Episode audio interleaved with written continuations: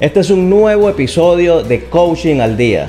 Y como cada semana te damos la bienvenida a este nuevo episodio donde vamos a estar hablando temas de coaching para promover la práctica seria y ética de esta hermosísima disciplina. ¿Te parece que conversemos hoy sobre qué cosas debe tener una buena certificación de coaching? ¡Wow! ¡Qué temazo! Vamos, vamos a ello. Comencemos. Desde San Antonio, Texas, la IACPNL presenta Coaching al Día con Alexis Suárez y Carlos Figuera. Bueno, hay, hay un tema que creo que es importantísimo y es este de qué cosas debe considerar alguien que está pensando en tomar un curso, un programa de certificación de coaching. ¿Cómo sabe esa persona que ese programa es de alta calidad, que realmente le va a enseñar coaching, que realmente su inversión va a valer la pena? Su inversión tanto en tiempo como en dinero. Claro, Carlos, claro. Y sobre todo hoy día que hay tantas academias, yo creo que, que la pandemia trajo muchas cosas buenas y también trajo pues la masificación de conocimiento, que es pues, pues, una de las cosas positivas. Y también trajo entonces em, dentro de esa masificación muchas escuelas o pseudoescuelas intentando simplemente capitalizar, tener, generar dinero, más bien que, dar formación seria, dar, dar formación ética, especializada en, alguna disciplina, ¿no? Entonces vemos muchas escuelas online que, que se promocionan con precios, con programas totalmente descabellados, totalmente fuera de, de lo que se podría considerar incluso en contenido, en todo, en formación, en metodología, en modalidad, totalmente fuera incluso de lo que es coaching o de, o de, o de lo que tú podrías aprender realmente si quisieras hacerlo de esta, de esta disciplina. Sí, bueno, y pasa en el coaching y en, y en todas las áreas del saber. Eh, hay quienes están allí con un eh, interés genuino por, por, enseñar, por promover una práctica ética responsable y valiosa. Y hay quienes están por, por simplemente obtener un lucro económico. Ahora, este tema, ¿por qué surge? ¿Por qué nosotros tenemos que hablar de que debe tener una certificación? Esencialmente, pues que, el, que como lo hemos dicho siempre, el coaching no es una práctica regulada. Sí, eso es importante. No, no, no existe, sí, no existe algo o, o un ente que se diga, este es el certificador oficial. No existe una universidad eh, donde, donde se gradúen coaches profesionales. Uh, de hecho, no, yo ni siquiera necesito tomar un curso para salir y ejercer coaching. Legalmente no estoy requerido hacerlo. Obviamente, la sugerencia es que sí, que se haga al menos eso. Uh, entonces, bueno, con, por, por este contexto es que nosotros venimos hoy a hablar de eso. Eh, porque no hay un ente, no hay reglas, no hay leyes. Entonces, ¿cómo hacemos? ¿Cómo claro, saber cuándo, cuando un programa es bueno o no lo es? Exacto. Entonces, si no hay entes para regular la profesión, por supuesto, mucho menos hay regulación en el contenido de las escuelas. Claro. O sea, cualquier escuela da lo que se le ocurra dar. Sí. Fíjate, ahí pues es algo que ha venido sucediendo también en muchas escuelas con, con ese ánimo sincero de darle seriedad a su programa, de educar eh, coaches profesionales que sean eh, responsables y éticos. Entonces se, se busca un aval universitario, alguna universidad que valide eh, ese programa que se está dando. Yo lo hice en algún momento en Puerto Ordaz cuando daba mis certificaciones. También hay escuelas que buscan hacerse licenciatarios de alguno de estos gremios como que mencionamos en, un episodio previo, eh, ICC, IAC, ICF, eh, y eso es válido, eso eh, de cierta forma le da cierto, cierta seriedad a ese programa, no es una garantía. Sí, sí, sí, al menos se sabe que esa escuela debería de darte conocimiento sobre lo que es el código de ética, de, del gremio, de la asociación que representan. Sí. Ahora, lo que es importante también recalcar es que que una escuela o que un formador o que un programa esté respaldado no garantiza tampoco que sea un buen programa. Si bien estos entes y las, universidades hacen un chequeo pedagógico y de contenido y, de verificación de qué, de qué es en esencia lo que esa, esa persona o esa academia está enseñando, luego en la práctica puede suceder cualquier cosa. Entonces no es una garantía. Y también debemos tener en cuenta que eso encarece eh, mucho los programas de certificación, porque esencialmente pues, hay diferentes tipos de acuerdos, pero en algunos casos las universidades te van a cobrar un fee por cada certificado que se emite con, su, con el logo y con la firma y el sello de esa universidad. Lo mismo para las asociaciones. Lo mismo para las asociaciones. Puede ser un fee anual o, un fee por, por egresado. Depende, hay muchas variantes. Entonces, lo que sí es seguro es que eso encarece el programa de certificación. Y no garantiza. Carlos, yo he visto programas, mm, pues no voy a nombrar acá ni, ni, la escuela ni el, ni el ente certificador, pero avaladas justamente por una de estas asociaciones que son dos fines de semana o tres fines de semana y ya tienes un certificado como life coach. Sin práctica supervisada, sin, sin hacer sesiones, sino en y es una de las cosas que vamos a hablar, ¿no? Muchas escuelas te hacen, hagan sesiones de coaching en triadas, por ejemplo, es algo muy común. Hacer sesiones de, en triadas como prácticas, donde quien te está dando el feedback es el, mismo aprendiz. O sea, las triadas es yo estoy contigo, hay un tercer aprendiz, hacemos una sesión nosotros dos y el tercer aprendiz dice sus opiniones al respecto. No, no, no. Quien tiene que dar la opinión es la escuela, es el formador. El formador. Entonces, eh, eh, hay mucha carencia en ese sentido y, y volvemos al punto una asociación tampoco garantiza. He visto formaciones de estas de coaching X que le ponen cualquier, cualquier apelativo, cualquier adjetivo extraño, avaladas por una de estas organizaciones también. Entonces uno dice, bueno, pero esto, esto realmente, eso que está dando no es coaching y sin embargo viene con el aval. ¿Qué pasa aquí? Por eso vemos, no necesariamente ese aval te, garantiza que la certificación sea, sea realmente de coaching, que sea seria.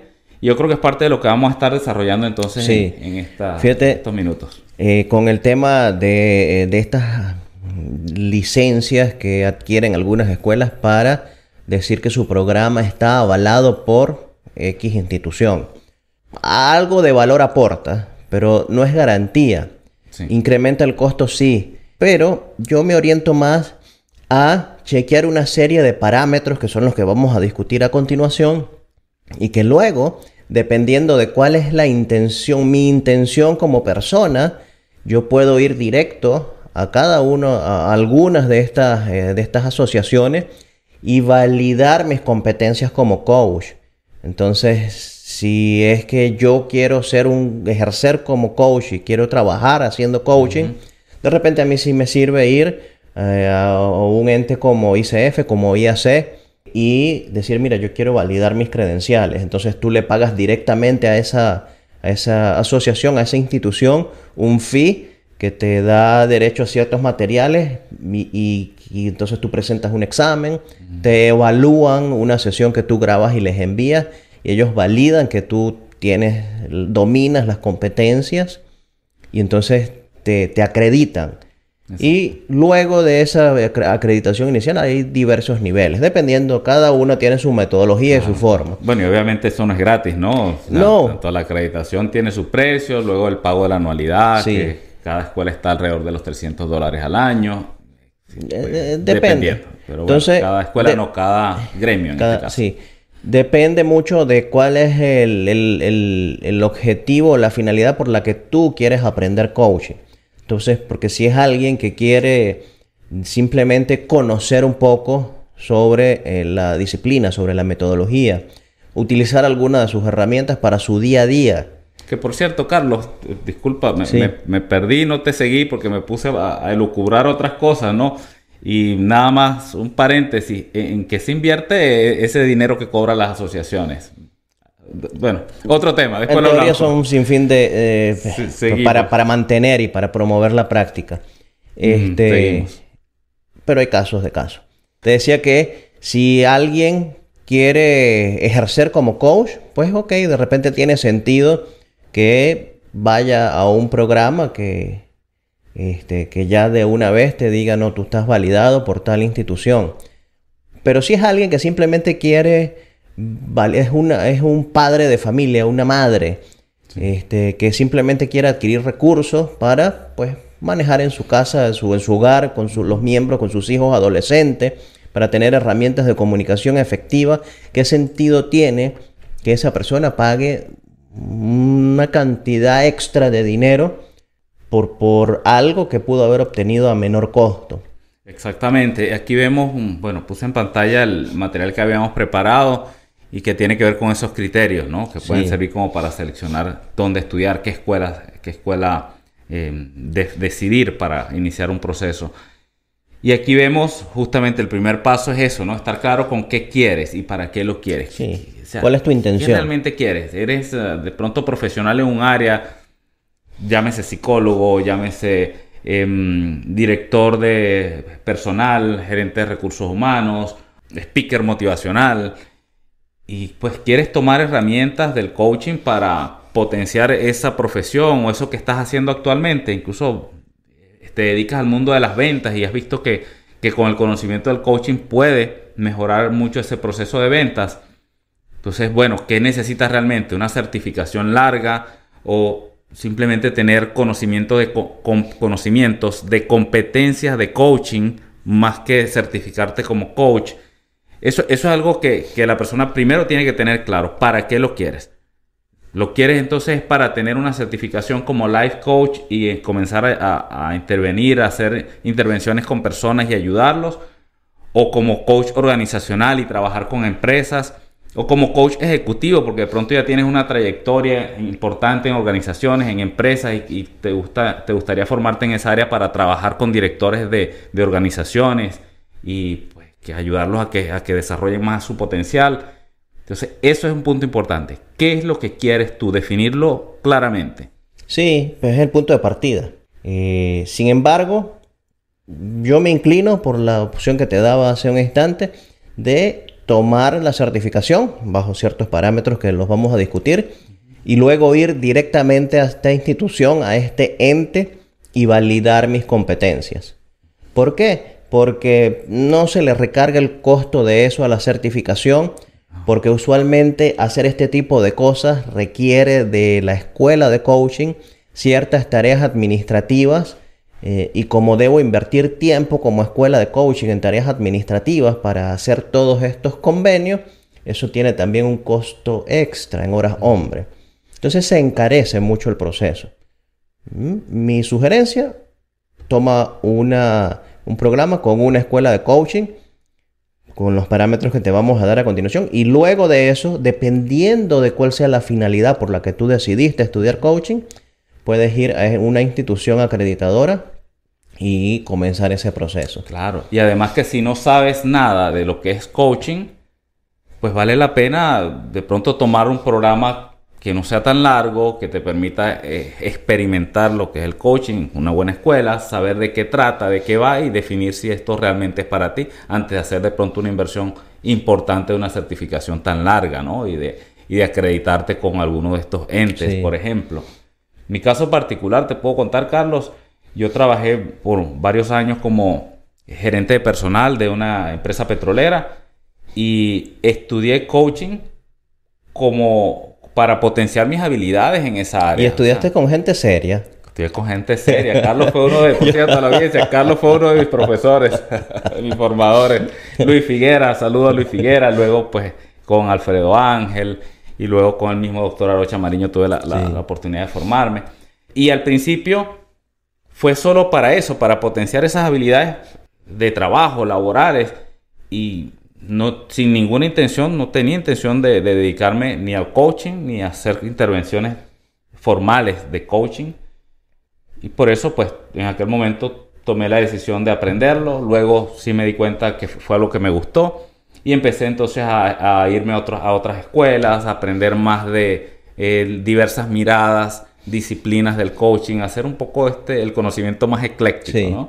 Y qué cosas ahora podrían ayudar no solo para potenciar esa profesión que tenía o eso que desarrollaba en aquel momento, sino para realmente ayudar a otras personas, que, fue el, fin último. Y que, y que creo que el, el foco que debe tener alguien que decide profesionalmente dedicarse a esto del coaching. Y de hecho hasta me, me agremié, estuve como por tres años en una de estas asociaciones, me, me asocié, pues me afilié a ellos, estuve allí por algún tiempo. Luego mm, no le vi mucho sentido permanecer allí y no seguí pagando la anualidad. Ok, entonces bueno, ese, ese como primer punto. Hay otro que está por acá que tiene que ver con, con las características del programa. La, la, duración, la modalidad, este, las metodologías, qué, qué tanto teoría y qué tanta práctica hay. Porque ese es el otro punto. Bueno, tiene que ver con lo que hablábamos, ¿no? O sea, si te quieres dedicar al, por ejemplo, a potenciar algo que estás haciendo actualmente, podría ser quizá no una certificación de coaching, sino un, un programa de competencias de coaching para profesionales de la salud, por ejemplo, o para profesionales de, de la salud mental o porque hay, hay, hay programas más o menos especializados. Depende de, eso, ¿no? El tipo de, y si decides, bueno, lo que quiero hacer es coaching, ¿qué tipo de coaching quieres hacer? ¿Qué tipo de, hacia dónde más o menos te orientas si es que lo conoces? Y si no lo conoces para nada, entonces tienes que irte, bueno, por algo básico, una modalidad de coaching general, no directivo preferiblemente, para que comprendas lo que es la esencia del coaching. Y luego de allí, pues tomar las decisiones. Ah, no, me gusta más el área ejecutiva, me gusta más el área de negocio, me gusta más el área de finanzas. Lo que, sí. que quieran. Y, tener en cuenta lo que hemos mencionado también en, anteriormente, de que coaching es coaching. Y entonces, independientemente del camino que tú decidas tomar, siempre es necesario tener los fundamentos. Y luego, pues tú adquieres las competencias extras necesarias que tú requieras para un para un tipo particular que tú quieras practicar. Y siempre es importante hacer una pequeña investigación previa para saber que realmente lo que te están ofreciendo es coaching. Mm. Porque pues se puede dar el caso que te están ofreciendo coaching, no sé, intergaláctico, eh, pero te están ofreciendo un curso para que tú aprendas a hablar con extraterrestres. Y le ponen coaching. Entonces son cosas eh, que se ven y que pues hay que estar atentos. Lo que habíamos hablado y no me cansaré de hacer la crítica, coaching coercitivo, entonces revisa primero qué es eso de coercitivo, o sea, ya allí como lo dijimos en un capítulo anterior, eh, hablar de coaching y con el adjetivo coercitivo ya son palabras totalmente antagónicas, eso no tiene nada que ver una cosa con la otra y que lo hayan mezclado pues ya deja, deja que pensar. De hecho hay quienes hablan de que el coaching con PNL eh, podría considerarse como directivo? Bueno, depende de, de, dónde quieras llevar la PNL, es mi criterio. Mi criterio personal es coaching con PNL, es lo que si utilizas la PNL como tecnología para potenciar el coaching, sigue siendo coaching y puedes seguirlo haciendo de manera no directiva 100%. Ahora, si lo utilizas para hacer terapias de, eh, terapias de, estos empaquetados que te ofrece la PNL, pues ya ahí sí estarías saltándote la, esencia no directiva del coaching. Es otra cosa. Es otra cosa. Hay que tenerlo claro. De pronto no, me refiero a que no se pueda o no se deba, sino que tenerlo claro tú cuando te formas y luego cuando, se, cuando tienes un cliente, que el cliente también tenga claro de qué se trata lo que vas a hacer, de qué se trata esa sesión. Hablábamos también aquí de conocer la duración del programa y eso, claro, tiene que ver también con tu necesidad, con tu, con tu disponibilidad de tiempo y pues entender que de, un programa corto, qué tan corto puede ser que realmente puedas obtener el conocimiento del coaching. Yo, yo diría que alguien que quiere formarse para trabajar haciendo coaching tendría que cursar un programa de competencias fundamentales de al menos 120 horas, eh, como mínimo, con un al menos 70-80% de, de peso práctico en esas 120 horas. Sí, sí, de hecho hay escuelas muy serias y, reconocidas que, no te gradúan a la persona hasta que hace 200 horas o sí. más o menos de, de sesiones sesiones con terceros. Tienen que documentarlas, presentarlas para ya tener el grado de, de, life coach. Y eso me parece una práctica, eh, bueno, es buena, porque garantiza de algún modo la, la, la formación que se está dando. Al mismo tiempo puede ser pesada para alguien que, que lo quiera utilizar como para competencias y no para ejercer como coach. Por eso de- decíamos, ¿no? Mira, si no quiero, no- o no sé si voy a ejercer como coach propiamente, mm, de pronto hacer 200 sesiones para poder tener este grado. Entonces, si Sí. tienes las competencias, has hecho sesiones medianamente bien, y, y no, no, con el término medianamente bien no quiero decir mediocre, sino que, que realmente cumples con los parámetros mínimos como para, para que tener una sesión exitosa con tu cliente y lo demuestras en la sala, eh, lo demuestras en, en, el- en la escuela, yo creo que podrías ya tener un- una certificación. Y- ya de ahí depende de ti. Y parte justamente eso, de mi, y mi finalidad, mi intención con todo esto. Si, si es el caso que te planteaba al inicio de una, de una madre, un padre de familia, este, que simplemente quiere adquirir ciertas competencias para, bueno, mejorar la, la comunicación interpersonal en casa, este, de repente un programa de 60 horas que le dé las competencias fundamentales y que ya la carga de, de teoría versus práctica pues sea un poco más pareja, sirve. Pero pues parte de que yo me pregunte justamente para qué quiero hacer yo esto. Exacto. Y creo que todo esto va de la mano con el tercer punto, que es saber si hay estas prácticas guiadas, ¿no? O sea, no es nada más que practiquen entre ustedes y, y listo, y seguimos con las clases. O sea, realmente hay alguien que esté supervisando tu práctica, que te esté mentoreando, porque ciertamente es coaching, pero cuando estás en la práctica, tú necesitas a alguien que sea directivo contigo y que te diga qué tienes que hacer para mejorar tu- tu- tus habilidades, tus competencias. Entonces eso sí es fundamental que, mm, si bien quizás no todas, pero una buena parte de esas sesiones de práctica sean supervisadas. Exactamente. Y habíamos escrito por acá lo del acompañamiento al finalizar. Esto me acuerda de muchas de estas certificaciones donde, de, donde el, el formador son los divos del... es el divo del coach. O el divo del coaching. Em, donde estás en, mientras está en la certificación, muy bien, tienes acceso a esa persona, pero después que terminas, Se pierde. o sea, no tienes acceso más nunca a esa persona, ni a nadie del equipo con quien puedas de pronto tener algún feedback, alguna orientación. O en algunos casos, si quieres tener acceso, hay, hay uno, un coach formador, tampoco lo voy a mencionar, muy importante y muy reconocido acá en Estados Unidos, que tiene un equipo de coaches formadores, Carlos, y ciertamente tú te formas con todos, te supervisan las sesiones y termina el programa. En lo que termina el programa, si tú quieres asesoría, pues tienes que pagar por esa asesoría. Entonces, pues, pues validar eso, ¿no? Estar claro qué es lo que quieres conseguir. Si pues estás dispuesto a pagar luego por esas asesorías posteriores, por esas consultas, más bien que asesoría, es consultar, mira, tengo este caso, no sé cómo manejarlo, dame una orientación.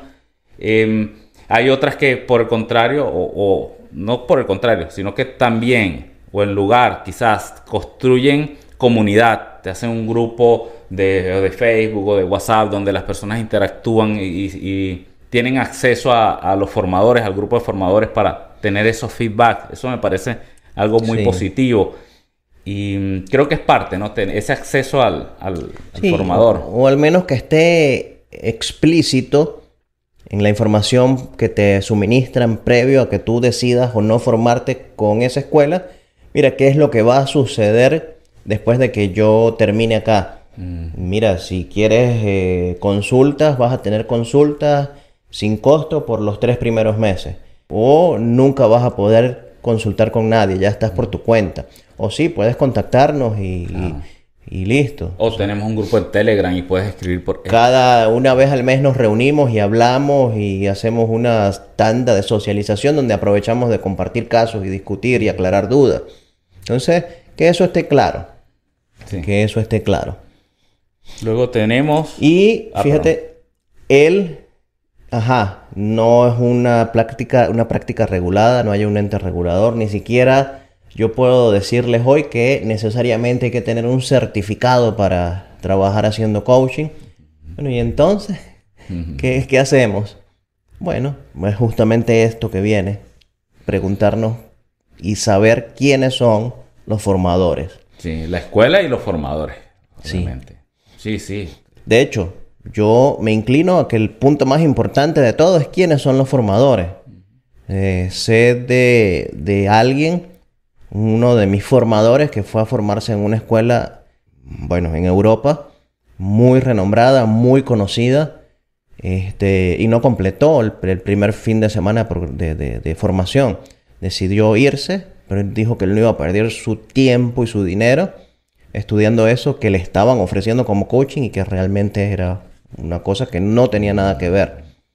Entonces, la escuela es importante, sí. Hay escuelas de mucho renombre. Este, hay escuelas que hacen un muy buen trabajo de marketing.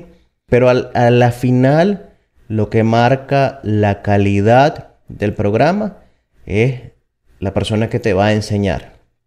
Sí, coincido contigo. Es importante, ciertamente, conocer la trayectoria de la escuela, que por lo menos exista, que tenga presencia en las redes donde tú puedas al menos saber de quién- quiénes son, Sí. quiénes representan esta escuela, qué hacen, cuál es su, su política, porque es la forma también de acceder a la información anterior, ¿no? ¿Cuál es la modalidad de coaching que ofrecen? ¿Cuál es la metodología que están ofreciendo? Eso lo consigues pues en sus redes. ¿Cuántos años tienen haciendo? Investiga si está legalmente registrada donde, donde, donde está su sede. por ejemplo, y, y ciertamente, más importante que eso es quiénes son los formadores, porque te puedes encontrar casos de formadores que se la- recién lanzan al mercado y acaban de registrar su escuela, tienen apenas su sitio web de hace un par de días, pero son personas que vienen haciendo coaching por mucho tiempo, es demostrable, hay comprobación social de esto, hay personas que dicen yo he recibido sesiones de coaching maravillosas con esta persona y, y de pronto tiene conferencias grabadas en, en las redes, en YouTube, te das cuenta de que, que sí es alguien que conoce, que sabe el coaching y, hasta te provoca formarte con, Sí. con él, ¿no? Y seguramente hay también de esto, de algunas personas que toman esos cursos que dan online, que cada rato me salen por allí las publicidades a 7 dólares, una certificación, este, donde aprendes a ser un coach de alto impacto y que, que- que tiene impacto en la vida de la gente. bueno, me, me provocó inscribirme en algunas ocasiones. Sí, sí. Entonces hay gente que agarra, toma esto por 7 dólares, ve una serie de videos allí, responde unos cuestionarios, le emiten automáticamente un certificado y entonces funda una escuela y se pone él a enseñar de eso mismo que aprendió allí. Entonces, por eso es que es fundamental que nos dediquemos tiempo a, a- a investigar sobre los formadores. Eh, de- tú hablabas de la prueba social. Es decir, pedir referencias, eh, no solo de alumnos que se hayan ya formado con él, porque si es alguien que está formando, es importante pedir referencias de personas que hayan recibido sesiones de coaching de esa persona. Claro. Este, Incluso atreverse a solicitarla. Es sea, que es eso, solicitársela directamente a esa persona Si no y, que sean, testimonios, bueno. y que sean referencias validables, que yo pueda llamar a esa persona y preguntarle y validar de alguna forma que sí, que efectivamente hubo eso que, que me están diciendo que hubo. este, yo creo que eso es fundamental y es la clave de todo. Claro, así es, así es. Bueno, Y que- fíjate, una pregunta ya antes de que cerremos. ¿Qué es lo que hace que una certificación sea internacional? Porque esa es la Oh, otra. esa es la otra. Que todas las certificaciones se venden como certificación internacional en coaching. o de- Entonces, de, validez internacional. o sea, si, si por defecto ya, eh, que yo sepa, hasta el día de hoy no hay ningún país que haya regulado la práctica del coaching. Entonces, en teoría, cualquier formación Cualquier es formación válida internacionalmente. Entonces, que cuando se habla de una certificación internacional, tengamos en cuenta también que lo que tiene que ver esto es con que su contenido, su estructura, su metodología se adapta a parámetros internacionalmente aceptados. Que si nosotros, que estamos ahorita acá en, en, en Texas, conversamos con alguien que esté en Colombia, en, en España, en Venezuela, en cualquier parte del mundo, nosotros digamos, bueno, sí, todos estos parámetros son aceptados como una certificación. Entonces, eso es que sea una certificación internacional. No es que valga en todo el mundo y no es que esté avalada por un organismo ultra supremo que, que regula el coaching y no. Eso es falso. Así es, buen punto, buen punto aclararlo también. Bien, ¿alguna Bueno. otra cosa? Mira, podríamos hablar por mucho rato, pero creo que en estas cinco, bueno, y ese, ese eh, bonus track que agregaste allí de- del internacional, hemos cubierto cuáles serían esos criterios que debes tomar en cuenta, que deben tomar en cuenta las personas que, que deseen comenzar a estudiar coaching o que deseen continuar el estudio del coaching si ya tienen una formación mínima previa, por ejemplo. Sí. Si tú eres formador, si tú tienes una escuela de coaching, pues nos encantaría conocer tu opinión. Nos encantaría que nos comentes si crees que dejamos algo por fuera en los comentarios. Y bueno, de repente coordinamos en algún momento para que conversemos en un episodio de Coaching al Día. Nos Sí, despedimos. buenísimo, buenísimo. Tenemos que venir pronto con invitados, así Sí. es. Nos despedimos. Bye.